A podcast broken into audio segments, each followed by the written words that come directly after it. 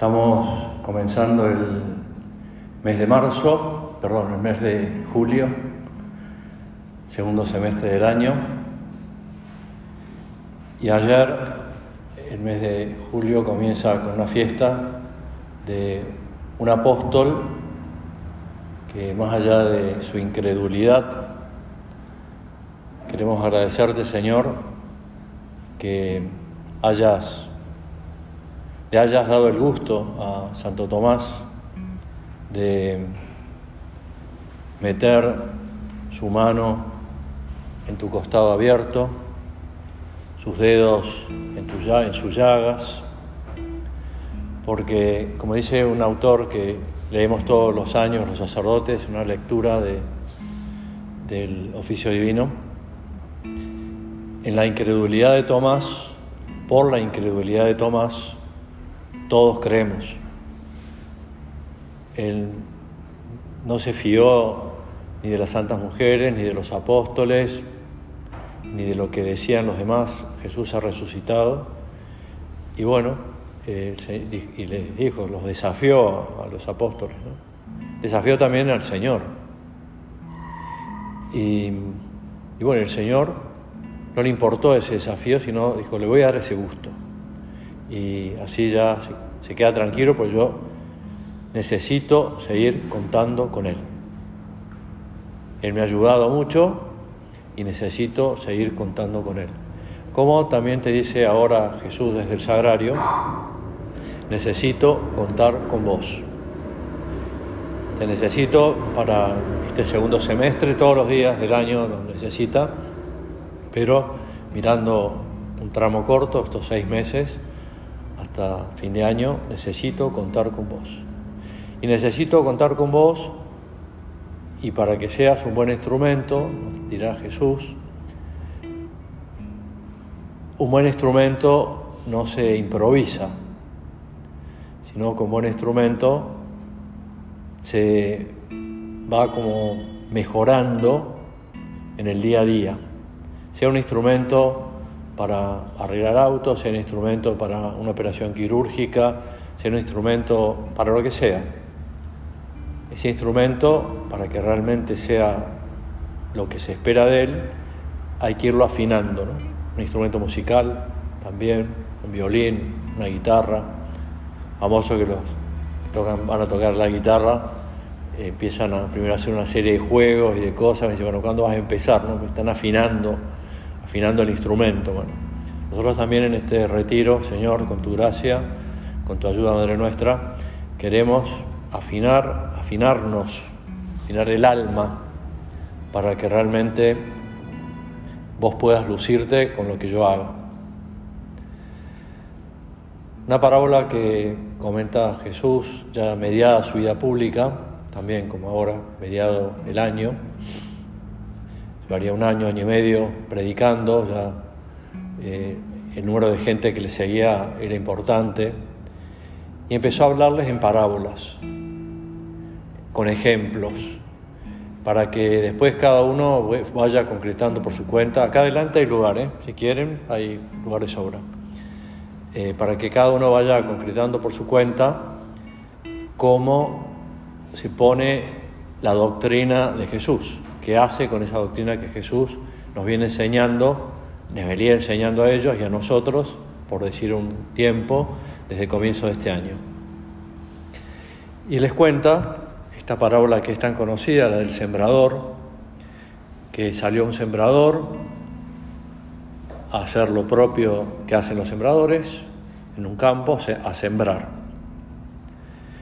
Siembran a voleo y al esparcir las semillas, algunas cayeron al borde del camino y los pájaros las comieron.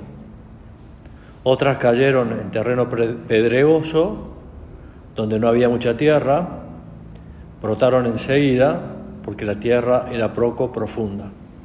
Pero cuando salió el sol, se quemaron y por falta de raíz se secaron. Y otras cayeron entre espinas y éstas al crecer las ahogaron. Otras cayeron en tierra buena y dieron fruto, unas cien, otras sesenta, otras 30. Es fácil imaginarse eh, la cara de los que le escuchaban, ¿no? Porque cuando Jesús va hablando a distintos públicos durante su vida pública, y a veces hablaba a gente del campo que se dedicaba a la agricultura y pienso que se sentirían identificados con lo que el Señor le estaba contando. Otras veces cuando habla más referido a las mujeres, pensando en ellas, les habla de aquella mujer que perdió una dracma y que la encuentra después de limpiar muy bien su casa. Otras veces les habla de barcas y redes, porque había muchos que se dedicaban a la pesca. Pero hoy Jesús queremos que vos nos ayudes a descubrir cuál es la situación en la cual estamos. La semilla es la palabra de Dios. La semilla es Cristo. Yo lo decía el Papa Francisco en uno de los ángelus del año pasado. La semilla es Cristo. Y todos lo hemos recibido a Cristo de algún modo y por eso estamos acá, porque vos Señor nos invitaste y hemos, te valiste de, de algún amigo, de algún mensaje, de algún audio o de lo que fuera y por eso estamos acá. Y Cristo está contento, pero Cristo es, como le gustaba decir a San José María, un amante celoso y a poco que uno le da, pide más y a poco que le da más, pide más. Entonces queremos saber, darnos cuenta, si esa semilla que sos vos, Señor, ¿qué terreno yo le ofrecí? Si en este primer, estos meses, en estos días, si fue una, mi vida, una vida superficial, eh, no alejado de Dios, pero haciéndole poco caso a Dios, no cuidando la vida de oración, no aprovechándonos de los sacramentos, especialmente de la Eucaristía y de la confesión, dejándonos, entre comillas, seducir por eh, otras cosas buenas, pero que si no estamos, si no tenemos el alma en gracia de Dios, el premio queda acá, no se acredita en el cielo. Una buena familia, toda la dedicación, el trabajo que conlleva tener una familia, el trabajo que también uno, trabajo entre comillas, de acercar a la gente que está cerca nuestro a Dios, una vida más comprometida. Esos son los que, esa es la tierra con espinas, ese es el que la ahogan, que dura poco. Los propósitos que uno se hace al comenzar un año, como hemos comenzado este, y dice, bueno, este año voy a intentar, voy a luchar, voy a empezar de una vez por todas a ir a misa los domingos, todos los domingos.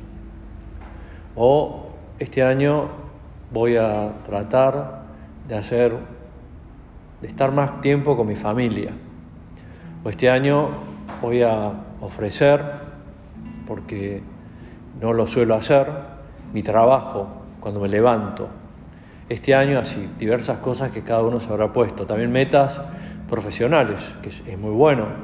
Y es bueno apuntar a metas altas. A veces vienen y te preguntan, eh, yo quiero tener, darle un buen pasar a mi familia, quiero tener medios, quiero ganar plata. ¿Está bien o está mal, padre? Siempre digo lo mismo, está bien, porque con tu trabajo tenés que poner a Cristo en la cumbre de las actividades humanas y bueno, es un modo de reconocimiento de lo que haces, es precisamente el salario o la plata que recibís.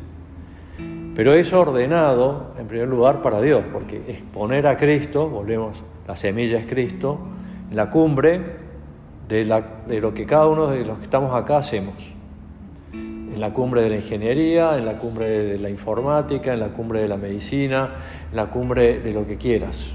El trabajo que tenés, ese trabajo, esa es oración.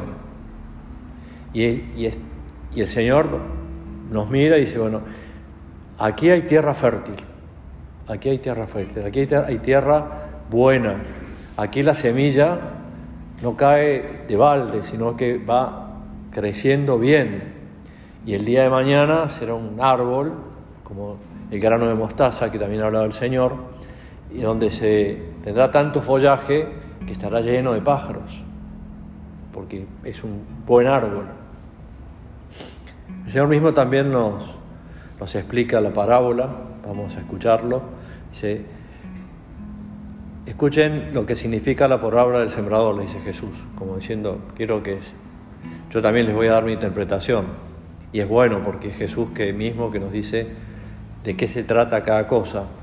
Cuando alguien oye la palabra del reino y no la comprende, viene el maligno que está más suelto que nunca y todos los que dicen que el demonio no existe, que el infierno no existe, que uno puede hacer cualquier cosa, que bueno, eso es un triunfo del maligno, del demonio, ¿no? Pues es, lo mejor que le puede pasar a él, ¿no? Como diciendo, como no existo, hago lo que quiero y hago todas las cosas malas que quiero. Y la verdad que es muy triste esa situación. Viene el maligno, arrebata lo que había sido sembrado en su corazón. Este es el que recibió la semilla al borde del camino. El que recibe en terreno pedregoso es el hombre que al escuchar la palabra la acepta con alegría, se entusiasma, como nos puede pasar a nosotros y es muy bueno estar entusiasmados, un entusiasmo humano y sobrenatural de vivir junto a Dios, de estar con Dios, de vivir muy feliz aquí en la tierra, para después ser muy felices en el cielo.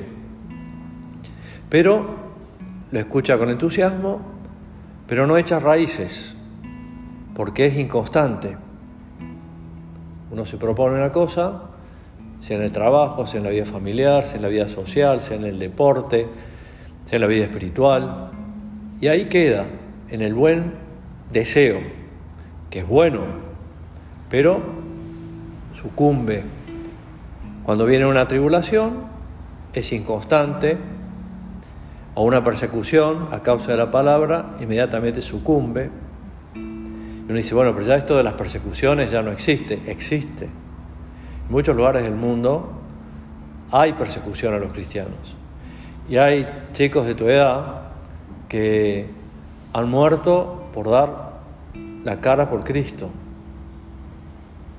Cuando hubo ese sínodo para la, gente, para la juventud hace unos años, hubo muchísimos testimonios. Y hubo uno que era de un país bastante remoto, lejano, donde los cristianos son perseguidos. Y él quería vivir bien su catolicismo y, para vivir lo mejor que se puede es básico leer el Evangelio. Entonces aprovechaba los tiempos que tenía para leer el Evangelio. Bueno, una, vez, una de esas veces iba en el, colectivo leyendo el Evangelio y suben los que perseguían a los cristianos, que era el gobierno. Suben los soldados, van viendo y le preguntan a él, ¿qué estabas leyendo? Él podría haber inventado cualquier cosa. Pero dijo, no, estaba leyendo el Evangelio, el Nuevo Testamento, la palabra de Jesús. Bueno, por favor, baja. Y lo mataron. Esto contaba un amigo suyo. Lo mataron. Por no cumplir lo que estaba ¿Eso cuándo? Y hace unos años. Es decir, que hay persecución. Pero cuando viene la persecución, uno se mantiene firme si ha construido su casa sobre roca, ha construido su vida sobre roca y está como luchando por ser mejor.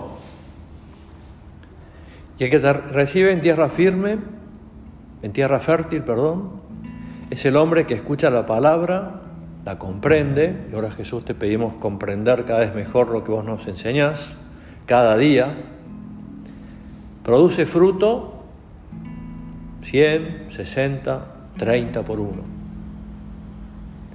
Y queremos tener esa tierra buena. Me acordaba de, porque esta tierra buena se cultiva diariamente.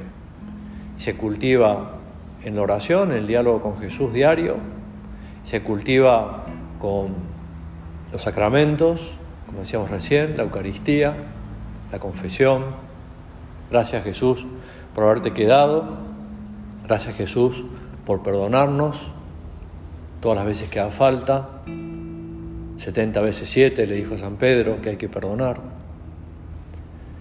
Me vino a la cabeza un recuerdo de hace muchos años, recién llegado de Roma, primeras prácticas, primeros meses de sacerdote, y viviendo en una residencia en Argentina, uno de los residentes me dice, quiero presentarte mis amigos porque me parece que se van a entender bien con vos. Y dije, sí, yo, yo voy a estar en estos horarios, o que me llamen, nos ponemos de acuerdo, etc. Bueno, así fueron yendo uno y otro. Era muy apostólico, era muy líder, le seguía mucha gente, en todos los sentidos. Era profesor de un colegio, ya se fue al cielo, ya murió muy joven. Y vino uno que cuando se me lo presentó, este amigo común, y cuando nos sentamos a hablar, me dijo, eh, yo soy Ramón, nadie va a saber de quién se trata, pero se llama Ramón. y quiero contarle que viene un poco escéptico, porque ya he ido recorriendo distintos sacerdotes y ninguno, ninguno consiguió que yo hablara con Dios.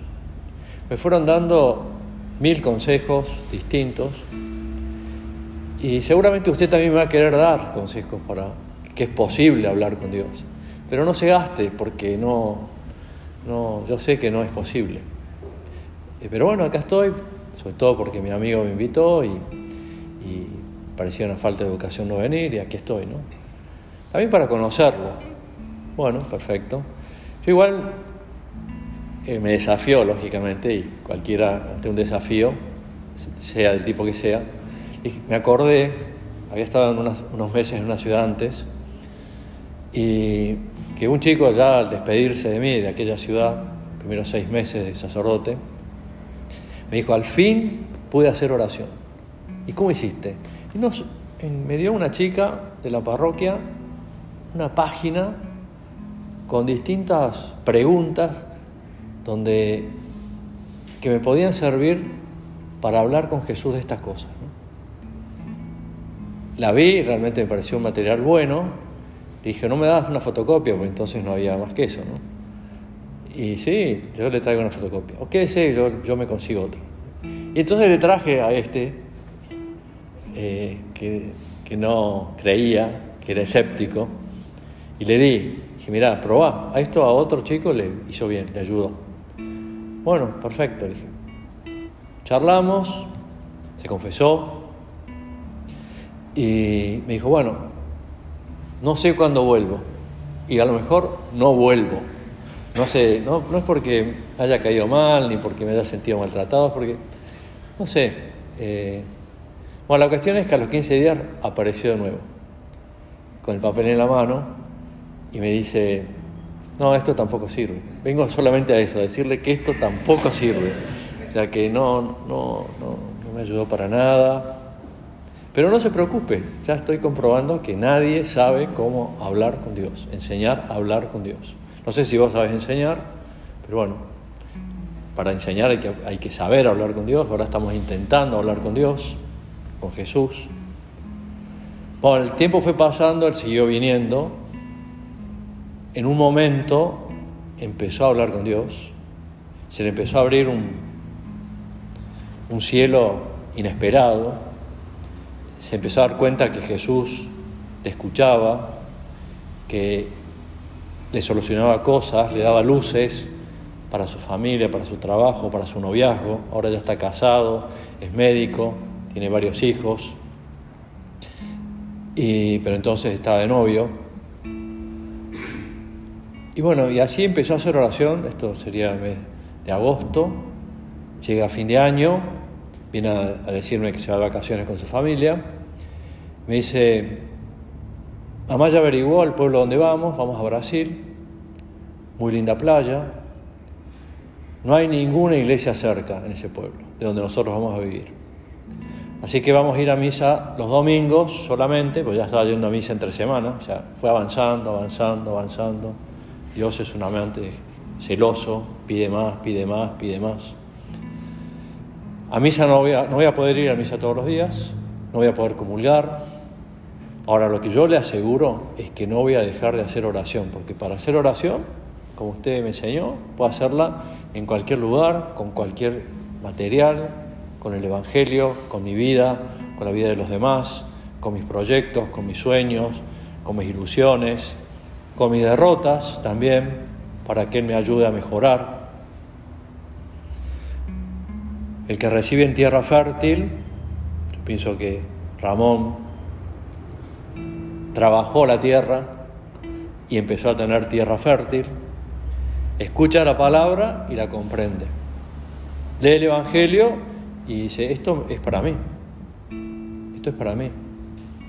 Lo que el otro día la misa les decía cómo elegimos la frase que está arriba en, del, retablo, ven y sígueme, fue pensando en decir, ¿qué nos dice Jesús a cada uno desde el sagrario? Entre otras cosas, ven y sígueme, vení y seguime, vení junto a mí y seguime en lo que yo te voy pidiendo. Sale varias veces en el Evangelio esa invitación, pues es una invitación porque Dios no se impone nunca. Sale varias veces, pero una vez sale, eh, el final es malo, porque es el joven rico que le dice, Señor, ¿qué, me falta para estar contigo todo el tiempo? Y bueno, le va haciendo unas preguntas al Señor, se da cuenta que realmente era una persona buena. Y bueno, andá y vendé todo lo que tenés y después venís y seguime. Y se fue triste porque no estaba dispuesto a dar todo. Pero San Mateo, que ahora también le pedimos que nos ayude, dejó todo y también fue la misma invitación. Y era, cayó mal entre los apóstoles, porque era el que le cobraba los impuestos a los apóstoles y a todos los judíos. Aunque era judío, vivía recontra bien, porque tenía muy buen sueldo, le pagaban bien los, del Imperio Romano, y, se sorprende cuando el Señor lo llama. Hay un cuadro eh, en un retablo de una escuela de negocios donde está San Mateo, ¿no? Y se ve que el pintor quiso, o le pidieron, mira, que se note que él se sorprende de que le llamas, que Jesús le llama. Entonces está sentado lo mira, mira a alguien, que es Jesús, y haciendo un gesto como diciendo, ¿a mí me estás llamando? ¿Vos sabés quién soy yo? ¿Vos sabés la fama que tengo? ¿Vos pensás que yo voy a ser apóstol, que voy a ser evangelista? Sí, vení y seguime. Y fue. Y estas, estas palabras también están en el Evangelio de San Mateo, contando su propia vocación, su propia llamada, que es igual a la tuya y a la mía. Ven y sígueme. El Papa, cuando habla de esta parábola, que ha hablado infinitas veces en estos 10 años de pontificado, podríamos resumir, esto lo, lo, saqué de un libro de lectura espiritual, la parábola del sembrador para Francisco quiere decir escuchar y acoger la palabra de Dios de manera receptiva y fructífera. Es decir, que lo que escuchamos hoy, lo que hablamos hoy con Jesús, o esta mañana, o mañana, o ayer, en nuestra oración, vamos, doy por sentado que hacemos oración, si no, un buen propósito puede ser empezar a hacer oración. El Papa enfatiza la necesidad de que los creyentes, pienso que todos acá estamos y somos creyentes, estén abiertos y dispuestos a recibir la palabra de Dios en sus corazones, permitiendo, y acá viene el tener buena tierra, que transforme sus vidas. Uno lee el Evangelio, hace oración, eh, da la cara por Cristo, porque se preocupa de los demás y les enseña a hacer oración, les, les explica cómo confesarse, les enseña a santificar el trabajo, les ayuda en la educación de los hijos, etc. Permitiendo que transforme sus vidas y produzca frutos de amor, justicia y misericordia.